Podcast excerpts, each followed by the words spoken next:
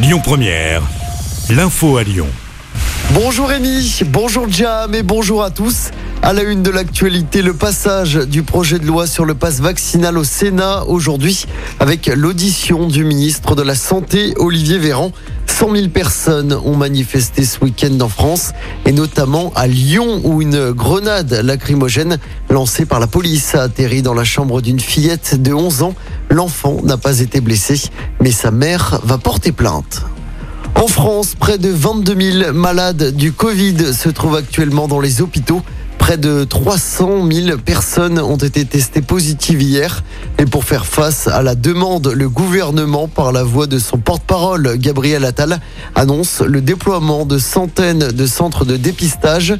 À Lyon, pour rappel, un nouveau centre a ouvert vendredi du côté du centre commercial de Confluence. Une altercation a failli virer au drame hier matin en plein centre-ville de Lyon. Les faits se sont déroulés vers 10h du matin, quai de la pêcherie. Un individu s'en est pris à trois jeunes installés sur les bords de Saône qui revenaient d'une soirée. Deux jeunes hommes ont été poussés à l'eau par l'agresseur qui venait de harceler une fille du groupe de fêtards. Les deux jeunes ont réussi heureusement à sortir de l'eau. Ils étaient alors en hypothermie mais sains et saufs. L'agresseur a finalement été interpellé et placé en garde à vue. Plus de deux ans et demi après l'attentat de la rue Victor Hugo à Lyon, la police judiciaire a effectué de nouveaux relevés hier. La rue a été fermée sur une cinquantaine de mètres une bonne partie de la matinée autour de la brioche dorée. Pour rappel, le 24 mai 2019, l'explosion d'un engin piégé avait fait 13 blessés dans la rue. Le suspect qui avait revendiqué l'attaque au nom de l'État islamique est toujours actuellement en détention provisoire. Tragique dénouement dans le Beaujolais. Hier, un octogénaire était porté disparu depuis jeudi dernier. Cet habitant de Tarare, parti en voiture, a finalement été retrouvé mort hier en début d'après-midi du côté de Ternan au volant de son véhicule. Une enquête est en cours.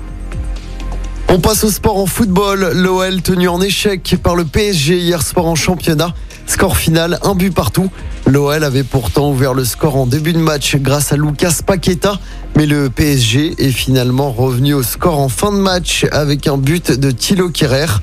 Au classement, l'OL est 11e à 11 points du podium. Prochain match pour Lyon, ce sera dimanche prochain sur la pelouse de Troyes avant le derby face à l'AS Saint-Etienne au groupe Ama Stadium la semaine suivante. Et puis en basket, la victoire de Lasvel hier soir en championnat. Les Villeurbanais sont allés s'imposer 90 à 85 sur le parquet de Cholet. Villeurbanne est actuellement septième du classement.